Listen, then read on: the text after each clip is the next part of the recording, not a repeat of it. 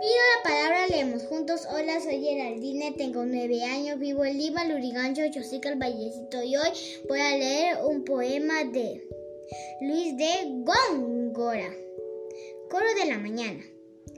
Con el son de las hojas cantan las aves y responden las fuentes al son del aire. Gracias.